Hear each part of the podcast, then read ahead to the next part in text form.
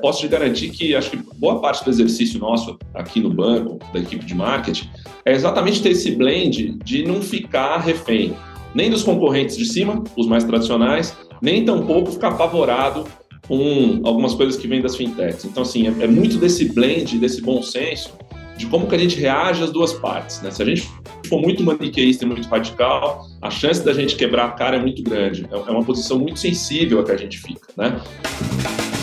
Este é o programa Mid Marketing do UOL, com entrevistas sobre comunicação, propaganda, carreira e negócios.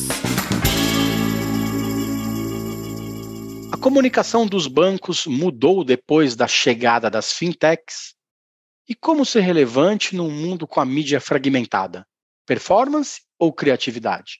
Eu sou Renato Pesotti e nessa semana a gente recebe o Igor Pulga, que é diretor de marketing e marca do Santander Brasil. Fala, Igor, tudo bem? Obrigado pelo tempo. É um super prazer falar contigo.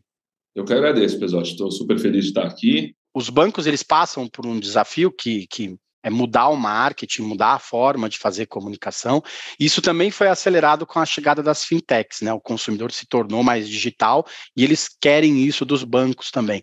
Nesses seus quase seis anos de Santander, o que, que mais te saltou aos olhos em termos de mudança de comunicação? Eu acho que as fintechs trouxeram realmente uma movimentação muito significativa mercadológica é, é, no setor financeiro, mas não acho que foi em comunicação e em linguagem. Acho que Claro, o serviço em si realmente foi revolucionário no sentido de ser gratuito, de ser muito mais é, límpido, de ser mais fácil, pensando em usabilidade, em ativos digitais, sem dúvida isso tem um efeito muito significativo para o consumidor. Mas se a gente for pensar em comunicação no sentido puro, de abordar os clientes e tentar persuadi-los, é, eu não vejo grandes mudanças significativas quando a gente vê as fintechs. Elas usam, na verdade, recursos de linguagem bastante comuns assim na publicidade, né? Não necessariamente de bancos, mas assim, recursos de humor, de comparação, algumas coisas mais irônicas. Sou até um pouco mais jovem, mas não é nada muito distinto do que a publicidade produziu nos 30 anos, né? Eu acho que a contribuição das fintechs para o amadurecimento, para uma mudança drástica, ela tem a ver com o modelo de negócio. Aí sim, eu acho que eles são infinitamente competentes. É, quem ganha com isso é o consumidor, porque os bancos é, compulsoriamente tiveram que reagir. Mas cá entre nós, é, é, se você é, recorre a rankings estabelecidos publicamente por institutos de pesquisa, a gente continua lá com o Itaú e Bradesco sendo as marcas mais admiradas do país. Então, é, isso não é à toa. É, por isso que a minha posição, especificamente no Santander, é uma posição ingrata. Acho que essa é a melhor palavra, porque digamos que eu vivo um sanduíche, né? De, de baixo tem as fintechs realmente provocando de forma irreverente é, um jeito diferente de fazer comunicação e de lidar com dinheiro, mas ao mesmo tempo tem toda a credibilidade, segurança, histórico é, das marcas de cima, que são marcas locais. Né? Então, é, tem dois dilemas no Santander muito difíceis. Né? Tanto fintechs como bancos grandes no país são nacionais, são empresas locais, né? É, isso já cria uma distinção diferente. É, e o, fato da gente ser um banco antigo, jurássico, do grupo dos velhos para as fintechs, e ao mesmo tempo ser o menor no grupo dos grandes, consolidados, dos bancões. Então, é, eu, eu, diria que não é trivial fazer esse mix, mas é, posso te garantir que acho que boa parte do exercício nosso aqui no banco, da equipe de marketing, é exatamente ter esse blend de não ficar refém nem dos concorrentes de cima, os mais tradicionais, nem tampouco ficar apavorado com algumas coisas que vêm das fintechs. Então, assim, é, é, muito desse blend, desse bom senso, de como que a gente reage às duas partes. Né? Se a gente for muito maniqueísta e muito radical, a chance da gente quebrar a cara é muito grande. É, é uma posição muito sensível a que a gente fica, né? Que permite uma certa liberdade, é muito bom não ser líder, mas ao mesmo tempo eu não posso é, negar a minha história, né? O Santander é um, um, banco que tem 160 anos, né?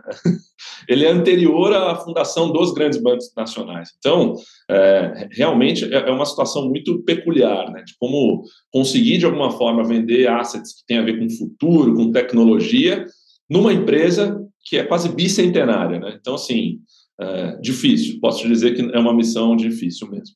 Você falou de, de missão, de, de, publicidade e comunicação nos últimos 30 anos, e um dos slogans mais famosos do setor dizia que o banco nem parecia banco, né? Uma grande quebra de comunicação. Como assim o banco não parece banco? É, o banco de hoje não parece mais banco, né? Nem os mais tradicionais, se a gente está estava acostumado aí em, em, em, agências mais, mais fechadas, com detector de metais, fila no, na, no caixa tal, quase não existe mais isso, né? Como que é passar isso também para as pessoas? Lá de fora. Porque as pessoas às vezes se ligam nas fintechs e falam assim: nossa, tem um aplicativo aqui, é muito mais fácil de usar, mas na verdade o seu banco, ou os líderes, né, como você disse, que são os, os, os mais conhecidos, também tem isso, e as pessoas não precisam mais ficar na fila. Como que é tentar passar essa comunicação? É, usando esse arcabouço, de repente, de, de, de história do banco, para mostrar que ele não é mais um banco como a gente conhecia antigamente? Eu acho que assim, é, a gente no Santander encontrou um território que é bastante vasto e pouco utilizado, seja pelo bloco de cima dos tradicionais ou pelas fintechs, que é um caminho é, muito voltado à transparência e explicação de produtos financeiros. Né? Então, o que, que acontece se a gente pensa nas fintechs? Né? Tem, tem uma praticidade de resolver, de ser fácil, de ser rápido, de ser barato, que é incrível né? e muito sedutora mas ela lida com uma camada muito superficial do que você usa do banco. Né? Nós estamos falando de cartão e conta corrente, eventualmente um seguro. Quando você entra em uso mais sofisticado de banco, a verdade é que as fintechs têm um problema de portfólio hoje, né? ou seja, elas não vendem um leque de uma série de coisas. Então, quando você compara essa facilidade de usar o aplicativo, vem muito do fato, a gente usa esse termo é, no mercado financeiro, de, das fintechs serem monoprodutistas. Assim, se você vende um produto, Cara, realmente você vai ter provavelmente um site, um aplicativo que seja muito mais fácil, mais prático do que de um qualquer outro banco que, por exemplo, a gente no varejo vende 76 produtos diferentes. Né? Diferente para pessoa física, para pessoa jurídica, ou seja, essa combinação ela, ela, é difícil de ser construída numa arquitetura mais simples. Né? É, outra coisa importante que é importante frisar, pessoal, acho que acho que é muito curioso para o consumidor. Uma série de produtos do mercado financeiro ainda exigem uma contratação presencial e física por parte do regulador. Então, assim, a gente tem agências reguladoras, Banco Central, CVM, que fazem com que uma série de processos, esses mais complexos, óbvio, não estou falando de cartão de crédito, pagamento de contas, exijam comprovações físicas. Então, é, não só as fintechs não entram nessas modalidades, como os bancões que têm tecnologia suficiente para fazer com que isso fosse muito mais fácil e acessível para as pessoas, precisam obrigatoriamente ter um atendimento é, físico e presencial para formalização de alguns tipos de contrato. Os consumidores não imaginam a luta que os bancos tradicionais têm para, por exemplo, tirarem as portas giratórias de detector de metal das agências, é, que não são tiradas porque são geridas por leis municipais, estaduais, é, que exigem isso como um protocolo de segurança antigo, né, para que os bancos sofriam assaltos, sequestros há 30 anos atrás. Então, tem uma série de coisas que foram herdadas e que ficaram coladas nos bancos antigos, nos bancos que têm estrutura física, que é importante dizer, não estou falando do Santander, falo em nome do setor inteiro. Existem muito mais por pressão governamental e de leis e de reguladores do que por incapacidade tecnológica de que a gente possa fazer um serviço mais funcional. Né? É, então, isso é importante de ser contado para as pessoas. Né? É, outra coisa que eu acho bastante curiosa, né, que indo nessa história que você falou do território, de como, como a gente constrói, então, um jeito de se comunicar é, com as pessoas, no sentido que agora essa comparação é uma comparação quase é, é proibitiva, né? É, tem umas coisas de preço também, né, Pesotti, assim, que eu acho que foi uma coisa que eu, particularmente, essa é uma liturgia minha desde quando eu cheguei no Santander, assim, eu acho que é, o varejo, ele é muito calcado em preço, né? Dificilmente vê uma propaganda de carro sem falar quanto custa o preço do carro, uma propaganda de supermercado que está lá promocionando o quilo da salsicha. É, preço é uma variável muito relevante. E a gente vem num mercado conservador e tradicional. Assim, você viu uma campanha de. E aí pouco importa, é isso que eu estou falando, se são fintechs ou se são tradicionais. O cara vende uma previdência para você, você não sabe quanto você vai pagar, cara. Assim, não tem lá embaixo o bottom line do ticket, quando você tem que colocar, qual que é o juro. É, e eu acho que isso atrapalha muito na credibilidade e num modelo concorrencial mais justo. Né?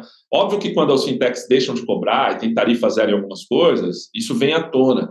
Mas tem uma série de outras coisas que são cobradas, né? Então, assim, que não são ditas. Então, por exemplo, uma série de fintechs, quando você precisa usar o banco 24 horas, o caixa eletrônico vai precisar daquele negócio antigo, velho, muito antigo, papel moeda. De tirar dinheiro. De tirar dinheiro. Pô, o saque chega a custar 9 reais. Então, assim, isso não é dito. E eu, eu acho que tem que se dizer. É, é um jeito da gente, inclusive, desmistificar essa história. Muita coisa é cobrada no mercado financeiro, independente se você é um banco tradicional, com estrutura física e agências e filas, ou se você é um banco digital. Então, assim, é, eu tenho muito tentado construir via Santander um jeito das pessoas entenderem que não there is no free lunch.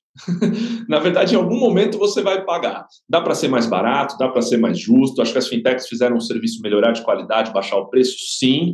Isso precisa ser reconhecido. Agora, tem um limite, Pesote, é o que eu estou te falando. Ou seja, é, algumas operações, por exemplo, crédito imobiliário. Por que, que você não vê fintech fazendo crédito imobiliário? Porque é um procedimento complicado. Você está tomando uma dívida de 35 anos. Então, o grau de responsabilidade que está sendo feito ali, o protocolo, a vistoria, a formalização no cartório, por que, que não é digital? Porque não é viável. Não tem nada a ver com a boa vontade, boa intenção dos bancos pré-existentes. E é por isso que esse é, um, é, por exemplo, um produto que você não encontra nas fintechs. Mas é um produto muito importante. Ou seja, talvez seja a compra mais importante na história da vida das pessoas, né? É o maior desejo do brasileiro, aí, por ele pesquisa, continua sendo ter a casa própria, esse velho, né? Mas continua por aí. É um desembolso que talvez vá gastar 30% do dinheiro que você acumulou ao longo da sua vida. Não foi resolvido. Não temos dois cliques, um botão, um aplicativo para você comprar seu imóvel. Então, é, eu acho que construir mais repertório e fazer com que o brasileiro seja educado financeiramente, e educação financeira não passa só por saber é, guardar dinheiro, gastar menos do que receber, e coisas matemáticas óbvias, eu acho que entender e ter know-how sobre tudo que um banco pode oferecer é algo que foi muito pouco explorado, daí não digo nem nos 30, nos últimos 50 anos no Brasil. Assim, a comunicação, a publicidade, mesmo estratégias CRM digital, sempre foram ancoradas em produtos de larga escala, né? E faz todo sentido. Só que isso faz com que exista uma simplificação equivocada do que um banco pode fazer pelas pessoas, né? É, tem uma coisa que eu fico muito curioso, assim, gosto de dividir isso porque eu acho que é muito útil é, para o cidadão que não imagina, né? Banco, banco, o mercado financeiro realmente é odiado, as pessoas gostam de banco. Né? Banco é um mal necessário, né? E isso precisa ser dito, não tem menor pudor. Eu sou gestor de marketing do banco e banco é um mal necessário, porque, poxa, cobra tarifa, cobra juros, eventualmente você tem uma situação traumática, um problema de atendimento, você está lidando com o dinheiro das pessoas. Num país onde, proporcionalmente, há pessoas que passam necessidade. Então, é, é, é uma situação delicada. Mas, por outro lado, se você conversa com diretores financeiros de empresas, a relação que eles têm com o banco ela é exatamente oposta do que eu estou descrevendo para você. Eu, como consumidor mesmo, você que já teve aí uma frustração com seu cartão de crédito, como gerente mal educado, quando você vai do outro lado e entende o tipo de coisa, o tipo de serviço que o banco oferece para pequenas, médias e grandes empresas, você ouve o, o, o, absoluto inverso do que eu estou te contando, assim, tem quase uma gratidão, são love braids, assim, cara, você pega um contador, ele fala assim, cara, eu amo Itaú, pelo amor de Deus, então assim, e isso é um negócio que não vem à tona, não aparece na comunicação, né, porque, de novo, a comunicação é voltada na pessoa física, nos 180 milhões de CPFs que a gente tem, e a gente deixa de dar luz em momentos onde os bancos são muito relevantes, né, é, e, e, nesse ponto é importante também porque parte da população está envelhecendo, né? E parte da população continua querendo os serviços tradicionais. Não é todo Sim. mundo que se dá bem com o celular, que consegue ter aplicativo, que consegue pagar contas pelo celular o tempo todo, né? Mas, eh, querendo ou não, vocês bancos mais tradicionais também precisam se ligar nos jovens. Claro. Eu te pergunto até para falar, para a gente colocar esse tema é, na mesa, como que é se ligar no, no, no que está rolando agora? Então você precisa ver o presente, você não pode perder um monte de cliente, mas você tem que olhar para frente, é, vendo o que, que, as pessoas vão querer. É, um, é uma dinâmica muito rápida, muito fluida, né? Como que é esse, esse desafio diário de vocês aí no departamento de marketing? Excelente pergunta. Eu, eu acho que o que a gente tem que fazer, é, e aí foi uma opção que a gente fez, Pesote, eu acho que passa pela coerência. É, é, é possível você é, continuar tendo valores que somam mais tradicionais e mais conservadores, sem deixar de estar preocupado com as inovações que aconteçam.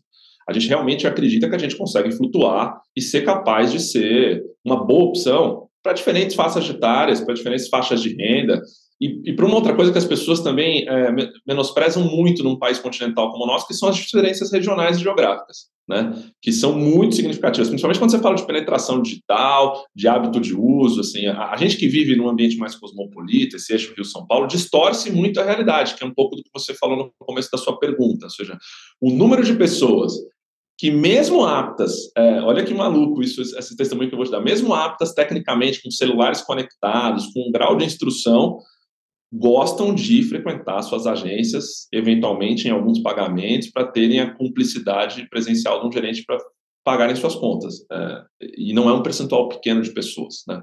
É, isso, eu não estou falando isso para negar a evolução e o que vai, acontecer, o envelhecimento da população, mas também abdicar dessas pessoas seria preconceituoso ou inadequado da nossa parte. Mas como que a gente faz respondendo a sua pergunta? É, eu acho que tem um território aqui que é esse território que eu te disse da, da educação, ele realmente transcende essa discussão de se você é jovem, se você é mais velho. É, essa, essa, digamos, esse baseline do não conhecimento de como funcionam as estruturas financeiras, ele é transversal, episódio. Ou seja, pouco importa para um jovem entrante no mercado financeiro que tem 19 anos, com N referências tecnológicas, ou uma senhora de 45. A sensação que a gente tem é que o grau de esclarecimento das pessoas entenderem como funciona uma série de produtos financeiros é baixo em todos os aspectos. Como isso é uníssono, a gente acaba fazendo campanhas que são curiosas. O que eu quero dizer? Por exemplo, o Santander não faz campanha institucional. É, é, é muito diferente dos concorrentes, se for parar para pensar. Todas as nossas campanhas são ancoradas em algum produto. E não necessariamente algum produto de escala, mas um produto que vai ajudar na compreensão das pessoas de para que serve o banco. Então, é, o que, que, a gente faz? Pô, a gente foi o primeiro banco a fazer campanha de PIX. Foi, inclusive, bem complicado. A gente quase foi notificado pelo regulador, porque nem o Banco Central tinha contado ao país o que era PIX, e a gente foi fazer campanha de PIX. Assim, por quê? Porque isso aqui vai ser universal. Né? PIX vai ter. Se a adesão vai ser diferente entre as diferentes faixas que você falou da população, é um outro problema. Mas se eu chegar antes, de alguma forma, eu meio que contrato para mim um assunto que é um assunto que vai ser também dos meus concorrentes. É, open Banking Mesma coisa. Então, assim, é, a gente também falou de Open Banking antes, né? Por que, que eu vou falar de Open Banking? É até difícil, em inglês. E a gente foi lá e gritou Open Banking, não estava funcionando. Nesses dois casos, é, é, Pesote, foi muito difícil, porque a gente foi à mídia de massa falar de duas tecnologias que não haviam sido implementadas.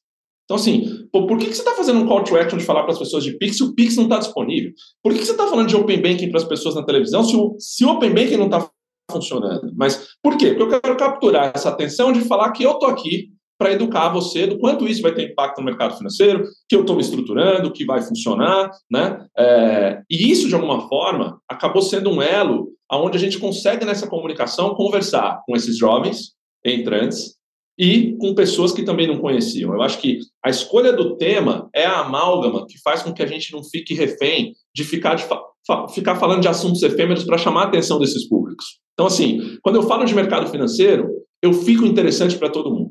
Se eu vou falar de games, é óbvio que eu vou falar com uma parcela específica que gosta de games. Se eu vou falar de futebol, eu vou falar com outra parcela. Se eu vou falar de gastronomia, eu vou falar com outra. Então, assim, a gente tenta minimizar a estratificação de temas que já são enviesados para públicos específicos e falar de finanças. Porque falar de finanças, aí, assim, se a gente tiver uma forma didática e bem resolvida, provavelmente eu consigo me comunicar com o maior número de pessoas possível, sem precisar aparecer aquela pessoa, que é o que você falou. A gente não fica tentando se travestir de alguma coisa que gera identificação. Né? Eu estou aqui, eu sou banco e eu estou, de alguma forma, tentando ser o mais transparente, direto e próximo com você. Então, assim, a história do preço veio essa, veio essa bandeira, porque gerou uma, uma. Ficou notório, porque só a gente mostrava preço, a gente foi o primeiro banco a fazer Black Friday. A gente não fez Black Friday porque a gente queria se aproveitar daquele momento. Aquilo ali foi um momento, foi uma decisão cultural para falar assim, pô, por que, que banco não dá desconto? Por que, que banco não faz promoção? Claro que pode, entendeu? No fundo, eu não estava preocupada com a sexta-feira. Eu estava preocupado com o quanto aquilo mudaria no ecossistema do mercado para que a gente consiga falar abertamente de preço. Né? Esse é um ponto. Puxa, quando eu vou falar de, é, de, de, de PIX de Open Banking, é o que você falou, é, é, complicado, não são assuntos também que geram frisson das pessoas, principalmente quando eles estão só na imprensa, né? eles não foram lançados. Então, mesma coisa, por que, que a gente usou Ana Paula Arósio? Porque Pix era falado num grupo geek específico de pessoas que de fato entendiam que uma transacionalidade rodava num ambiente de pessoas mais letradas em tecnologia, mas era completamente avesso a pessoas mais velhas. A Ana Paula Rosa conversava com as pessoas mais velhas, a mulher voltou, faz 20 anos que ela não aparece na televisão. Então, também foi uma decisão estratégica, não foi uma decisão arbitrária. Pô, põe aí uma celebridade. Não, essa celebridade foi escolhida propositalmente porque o match dela ia chamar a atenção de pessoas que nunca olhariam para um filme na televisão que falaria de Pix. Eu nem sei o que é. Uma hora eu vou saber o que é Pix. Então, assim, a, a gente tem esse cuidado, é, como eu te disse, eu tenho menos orçamento do que os meus concorrentes, portanto, eu não posso ter filmes de televisão, campanhas publicitárias vocacionadas por público-alvo. Não posso. Então, eu tenho que tentar fazer meio que uma colcha de retalho que, puta, o jovem se identifica porque o assunto é bom, quem é mais velho se identifica porque o personagem ali é famoso há 30 anos atrás. Então, assim, os meus tiros precisam ser totalmente universais. É, e aí, realmente, o que a gente tem tentado fazer é: eu preciso chegar antes, chegar antes é bom. Então, eu citei o Pix, o Open Banking e o Black Friday, são coisas que a gente fez antes. Coloca uma celebridade, mas a escolha da celebridade ela é muito, muito cirúrgica, porque ela entra simplesmente como um, uma forma de completar o público que de fato já é obtuso e refratário em relação àquele tema, né? E aí eu tento falar do jeito mais simples do mundo. A gente tem, inclusive, um, uma brincadeira com a nossa agência de propaganda, com os nossos publicitários, que é assim, quando uma criança de 12 anos não entende o que foi dito, não pode pular. Então, assim, o, o, o nosso checklist para saber se está sendo pedagógico, didático, compreensivo, é, tem que ser feito por criança. é, senão, é, não cumprimos o nosso papel. E como te disse, não vou ter dinheiro para fazer uma comunicação complementar para tentar mitigar as pessoas que não entenderam. Então, assim, esse é o território que o Santander encontrou para tentar sobreviver nessa guerra de titãs. A gente tenta quase que, por isso que eu falei, uma liturgia quase religioso, a gente se mata para fazer campanhas que cumpram exatamente a pergunta que você fez. A pergunta que você fez é a minha assombração que me faz dormir todo dia à noite. Como que eu me comunico com pessoas tão diferentes num país que tem gente de de 18 anos, de 60 anos, pessoas bilionárias, pessoas que ganham salário mínimo, e eu preciso me comunicar com elas numa paulada só. Então, é, a gente toma um monte de risco, mas é, é isso que fez a gente evoluir um pouquinho nesses últimos cinco anos. Tá bom, Igor, obrigado. É, espero que você durma hoje à noite. Não, não vai botar essa conta na, na, essa na minha conta, não. A gente vai para o intervalo, daqui a pouco a gente volta para falar com o Igor sobre a presença de influenciadores no dia, no dia a dia das marcas, né? Ele falou do, da campanha do Open Banking, que foi feita com o Gil do Vigor, que fez bastante sucesso ano passado, e um pouquinho mais sobre experiência de marca como um todo. Até mais. O podcast UOL Investiga, A Vida Secreta de Jair, mostrou o envolvimento direto do presidente da República, Jair Bolsonaro, num esquema ilegal de rachadinha. Agora, na segunda temporada, o esquema é outro. Eu sou Juliana Dalpiva e vou contar para você sobre as relações que o Bolsonaro e os filhos construíram com esses policiais que entraram para o crime. Não se pode estigmatizar a milícia, em especial os policiais que estão envolvidos nesse novo tipo aí de policiamento, vamos dizer assim e vou trazer um quadro geral de quem o clã premiou com medalhas e emoções ao longo de 20 anos. Spoiler: essa lista tem PMs acusados de corrupção, lavagem de dinheiro e homicídio. Você pode ouvir o podcast UOL Investiga Polícia Bandida e o Clã Bolsonaro no UOL, no YouTube e em todas as plataformas de podcast. Voltamos. Essa semana a gente recebe o Igor Puga, que é diretor de marketing e marca do Santander. A gente já sabe que a palavra do ano é, é chat GPT. Então eu pedi para o chat, pro chat GPT fazer uma pergunta sobre comunicação para você e ele mandou uma bem simples para a gente. Qual é o papel da inovação na estratégia de comunicação do Santander e como a empresa está se adaptando às novas demandas dos clientes? O que, que o cliente quer hoje em dia? O que, que vocês podem inovar? Você... Eu gostei da pergunta, Pesote. Eu estou bem satisfeito aí com a. Né? Achei bem eloquente o chat GPT. Mas como dizem, na verdade, não é culpa do chat GPT, né? É como a gente pergunta para ele, né? Vou ganhar um crédito aí. Você que extraiu isso dele, perfeito. Tá bom. Cara, o é, que, que, eu acho? É, eu, eu, acho que tem muita coisa que os bancos podem atuar como facilitadores, é, que não são exatamente produtos financeiros, mas coisas agregadas ao fato de você ter um vínculo com banco. Então, o que, que a gente tem feito? É, vou citar alguns exemplos, né, para a gente tentar sair da caixa. É muito difícil mesmo. A necessidade de você investir dinheiro ou pedir dinheiro emprestado, ela é quase binária, né? É difícil você ser muito inovador aqui, né? Agora, há coisas que que estão flutuando e que acho que os bancos têm capacidade de estruturar, orquestrar e oferecer para o público.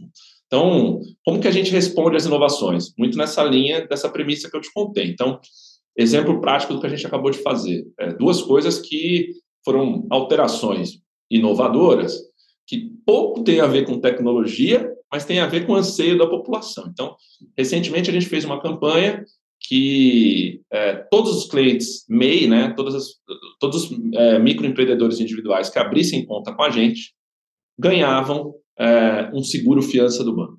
Aí você vai falar, pô, mas isso é uma promoção como outra Calpé, contrata um negócio e ganha outro. Sim, mas é, é muito curioso, porque da onde vem essa história? Pós-pandemia, Pesotti, é, a gente descobriu dados impressionantes de como o volume de liquidez e de aluguéis de espaços comerciais caiu nas grandes cidades, principalmente espaços menores, porque eram contratos de aluguel informais, que não tinham fiador, não tinham calção e não tinham seguro fiança. Só que na quebradeira que a gente teve na pandemia, esses proprietários ficaram quase, sei lá, traumatizados, digamos assim, é, e, e, e não possibilitam mais essa informalidade no processo de locação desses é, pequenos empreendedores, né? Então, é, cara, para a gente era muito mais fácil, em escala, é, conseguir fazer com que esses seguros fossem mais baratos para o banco, que negocia em volume, do que você individualmente que tem que pagar. Então, realmente, parece uma promoção, vire nosso cliente e ganha um seguro fiança, mas tem uma inovação pelo fato de que esse combo ter sido criado a partir de uma é, notação do que estava acontecendo no mercado. Né? É, por que, que, ele funciona? Porque durante os três meses da campanha a gente bateu os recordes de novos clientes MEI, dado que as pessoas realmente não estavam escolhendo a gente por ser um banco melhor na empresas, e sim porque elas estavam vindo aqui correndo atrás de um seguro fiança gratuito. Esse é um tipo de inovação que, percebe, não passa por tecnologia, não passa por chat GPT, não passa por nenhuma palavra da moda, mas é inovador, porque de alguma forma eu estou resolvendo um problema de quem está lá na ponta. A gente trabalha pelo consumidor, a gente não trabalha para uh, fazer coisas bonitas e premiáveis. Né? Outro exemplo que aconteceu, esse é um pós-pandemia. Durante a pandemia, a gente também fez um projeto, esse sim acabou ganhando prêmios, mas é, consequência nunca foi motivo, que foram as bancas de jornal. Assim, é, a gente percebeu internamente que tinha uma situação muito latente no Brasil durante a pandemia, que as bancas de jornal, ao contrário de outros comércios, não iam ter como se resolverem. Por um motivo muito simples. Todo mundo estava transformando suas operações em delivery, então se você tem um bar, um restaurante, um supermercado, legal, está todo mundo fechado, né, lockdown, mas eu simplesmente você compra aqui comigo pelo telefone, pelo WhatsApp, pelo chat, dá seu jeito e eu entrego. A questão é, a modalidade de você ser assinante de jornais e revistas já existe e ela não passa pelo dono da banca de jornal. Você contrata direto do publisher. Então, assim, essa alternativa que veio à tona para o comércio inteiro não cabia para bancas de jornal. Então, a gente teve que meio que salvar os caras lá. Qual é a grande inovação? Poxa, vamos, vamos fazer um trade-off. Se esse cara não vai conseguir nesse período vender jornal e revista, ele precisa de uma nova linha de receita. Então, assim, cara, eu pinto sua banca de vermelho, transformo ela num espaço publicitário, igual os relógios de rua, os pontos de ônibus, pago por isso é, e vamos tentar gerar uma outra linha de receita. E foi muito legal. A gente fez um projeto com uma consultoria do Sebrae, e os donos de banca de jornal tinham que ter uma outra atividade, até porque, convenhamos, né, o papel está desaparecendo. Né? Não é, na pandemia ficou muito grave, mas a diminuição do número de bancas de jornal é reflexo da gente não consumir mais informação e notícia em papel. E a gente tem hoje 350 bancas ativas, né, que é significativo, você tem uma base, é quase 5% das bancas do país, que são nossos parceiros e que, é, por nós, foram financiadas né, a virarem chaveiros, floristas, é, manicures. Então, assim, a gente transformou um negócio que tinha uma única renda, que era vender jornal e revista, em um negócio que passa a ter três. Um dinheiro que eu estou comprando e eu envelopei a sua banca e estou pagando pela publicidade exibida. Um segundo, que é o próprio jornal e revista. Um terceiro, que eu vou, de fato, incentivar você a ter uma outra profissão que consiga conviver no espaço da banca, até porque você não precisa mais usar ele inteiro para acumular aquelas pilhas de jornais e revistas, já que vende menos. Né? Esse é um outro modelo de inovação que também não tem nada a ver com tecnologia, tem a ver com um anseio muito grande. E, óbvio, tem consequências positivas. Por isso que eu falo, essas duas coisas que eu te contei, elas não são campanhas institucionais, né? A gente não está fazendo campanhas que tem como intuito falar que a gente é um banco legal. Todas elas são sobre negócio, né? São clientes MEI, novos clientes, tem que vir ser nosso cliente, tem que estar tá junto com a gente para ganhar o seguro. Essas bancas, poxa, nós temos um contrato, eu pago propaganda para você, mas você tem que ter uma formação, você tem que ter o um certificado. Assim, é negócio. Mas para quem não é o público-alvo final, imagina você, eu não sou nem jornaleiro e eu também não sou um microempreendedor. Para quem assiste e vê essas coisas, sou uma coisa de responsabilidade social, cidadania, e sem eu precisar falar assim, pô, isso aqui é uma campanha de marca. Não é uma campanha de marca. Eu acho que passa muito pelo que eu falei na, na, no bloco anterior, conversando com você. Eu tenho que me virar. Eu não tenho orçamento para fazer as coisas que mudam o mundo e, ao mesmo tempo, gerar vendas. Então, eu tenho que tentar unir o útil ao agradável. Né? E a gente tem encontrado muito mais possibilidade de fazer coisas inovadoras que tem menos a ver com tecnologia, porque somos um banco, não somos uma big tech. O nosso diferencial não vai ser construído a partir disso. Nosso diferencial vai ser construído a partir de oportunidades que existem na economia e que alguém não capturou e não conseguiu organizar. Bom, você falou um tempão dos, dos jornaleiros, né? São influenciadores de, de nascimento, né? Passava na banca, e trocava uma ideia com o jornaleiro, ficava sabendo da informação, passava uma informação, aquela coisa toda. O marketing de influência tem muito disso, né? Hoje ele é super relevante para as empresas. É, como que, que o Santander vem respondendo a isso? Vocês fizeram um barulhão no ano passado com a campanha do Open Banking, que você comentou com o Gil do Vigor, é, que é economista, tem um super fit com vocês. Mas como vocês têm falado com as pessoas do dia a dia, com os micro, com os nano influenciadores? A, a, gente tem uma posição aqui que é quase dogmática, sabe, Pesote? Assim, a gente realmente, com influenciadores, a, a, a, gente tenta mitigar esse risco, então a gente tenta fazer um negócio menos promíscuo. Então, o exemplo que você está falando do Gil do Vigor é isso, ou seja, o Gil do Vigor tem um contrato nosso com a gente de quatro anos, porque a gente precisava transcender esse oportunismo imediato do pós-BBB. Né? É o que você falou, ou seja, a nossa relação com ele transcende a popularidade que ele tinha naquele momento. É óbvio que a gente é, fez uso dela, mas nós estamos falando de um cara que tem uma história de vida incrível, é um cara nordestino que estudou pelo FIES, que é pardo, que é homossexual. Então, ele, ele tem um significado é, enquanto alguém que pode falar em nome do banco, né?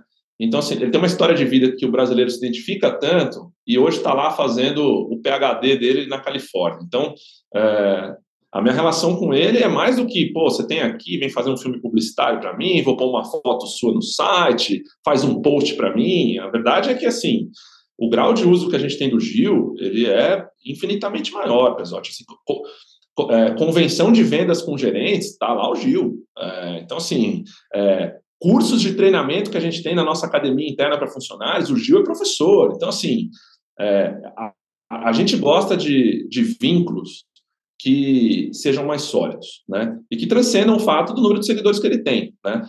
Com micro-influenciadores, com micro-influenciadores a gente tem um trabalho é, diferente, né? Que eu acho é, é, bem micro mesmo, que eu tangenciei numa outra pergunta sua.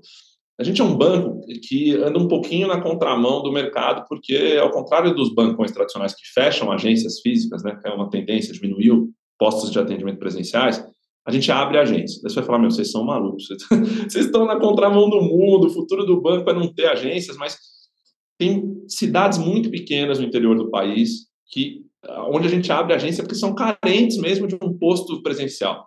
E por concentração do que você mesmo mencionou, pessoas muito mais velhas, aposentados, é, muitas vezes pessoas é, analfab com analfabetismo funcional, que não conseguem ter uma adesão digital, e a gente abre agências no interior, em cidades pequeniníssimas, é, para o interior do país.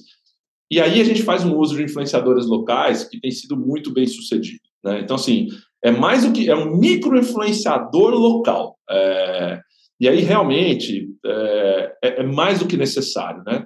Mas eu faria, assim, até uma analogia para ficar bastante fácil do, do, das pessoas entenderem. Né? Não, é, não estamos falando de um negócio tão complexo, que é muito semelhante ao efeito daquele radialista, daquela rádio AM daquela cidade que todo mundo sabe quem é, que é uma pessoa pública.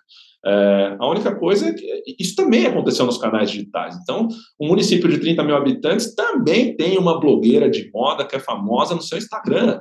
E vamos atrás dela, porque ela pode ser eventualmente muito relevante se a gente estiver lançando, inaugurando uma agência física lá. Por mais antigo que isso pareça, esse é um expediente que acontece na nossa rotina. Então, assim, Pesote, o que a gente tem feito é, é realmente a gente está bastante fora do hype desse cotidiano de ter um, uma volumetria grande de influenciadores suportando campanhas, fazendo jabá de manhã, de tarde, de noite, e a gente tem o micro do micro do micro do micro, que é esse exemplo que eu te contei, ou alguém que não é nosso influenciador, é tipo o nosso embaixador, como foi o Gil.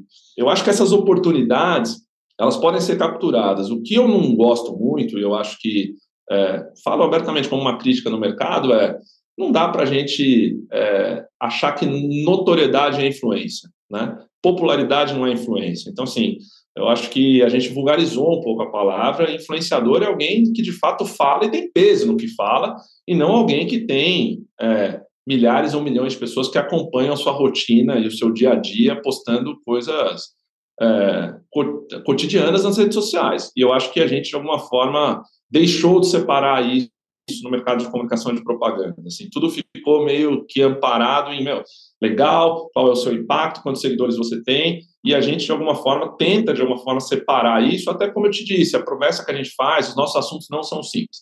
Falar de PIX, Open Banking, é, Previdência, é, putz, meu, é, fluxo de caixa, exige um repertório mínimo que não basta você ser muito famoso, ter milhões de seguidores, porque senão vai ficar muito artificial, né? Vai ficar evidente que aquilo é um discurso lido e que você não está falando é, de dentro para fora, sabe?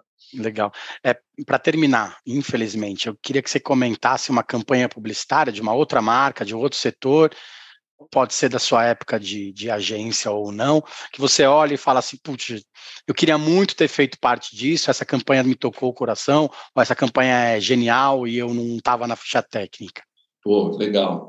É, eu, eu, eu, vou citar duas, Pesote. Tá bom, pode, tá pode. você trabalha no banco, vou te dar um desconto. Cara, a, a, primeira campanha que eu admiro muito, assim, que, porque realmente é sobre isso, né? É um exemplo de inovação num meio de comunicação que não é nada inovador. É, eu gosto muito da campanha é, do Burger King, quando você fotografava os painéis do McDonald's GOH e botava fogo é, no sanduíche alheio. É, a, a, acho aquilo assim de uma coragem, de uma ambição, de um transmídia, mistura o celular com o painel do concorrente e, e tem um fit muito grande porque estamos falando de, um, de, uma empresa que vende hambúrguer grelhado. Né? O fogo é um ativo relevante. Eu, eu acho aquilo barato, genial, fácil e brasileiro, né? Então, assim, as pessoas gostam muito de citar campanhas do Burger King globais. A que eu mais gosto foi feita aqui mesmo, na Marginal Pinheiros. Então, assim, eu, eu, eu gosto muito dessa campanha. Outra que, assim, eu, aí sim, né, mais, bem mais é, complexa, mas que também me encantou muito como consumidor. Vocês vão perceber que, assim, né, eu, eu realmente sou um obeso cerebral, porque eu estou falando de Burger King, agora eu vou falar de Heinz, de ketchup, é, que é a campanha de é, que eles fizeram, genial, para quem tem o hábito de é, jogar games é, online, que você em uma série de jogos, tinha esconderijos para que você, durante a live do jogo, pudesse se esconder e se abrigar no lugar e se alimentasse e comesse. É, é de uma sensibilidade de perceber problemas intrínsecos do jogador, né? Ou seja, não estamos falando de fazer propaganda que interrompe, não estamos falando dessa coisa que o dinheiro compra, vou patrocinar esse jogo. Estamos falando de entrar no contexto do jogo numa necessidade que é muito evidente quando você está jogando ali né, jogos de guerra, putz, eles são estratégicos, e assim, alguém se dá o luxo de ter uma curadoria e falar assim, meu, tem um lugar que você se esconde, ninguém vê, e é o tempo de você fazer um lanchinho, e aquilo oferecido por um condimento, eu achei aquilo brilha, genial, incrível, e de novo, como eu sou, eu venho de uma marca que tem pouco dinheiro, eu gosto muito dessas ideias, Pesote, porque elas são criativas e elas gastaram muito pouco. Assim, a matéria-prima dessas duas ideias é neurônio, não é orçamento.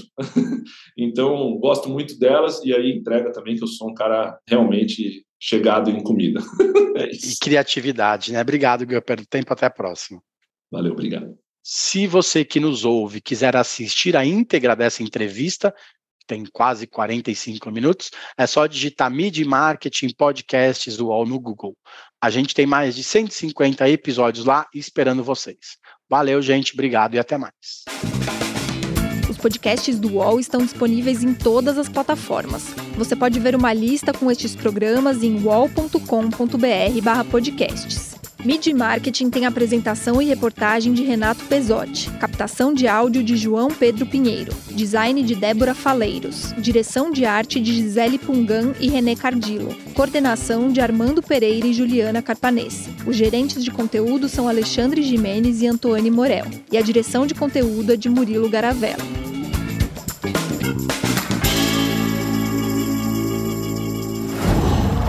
Qual?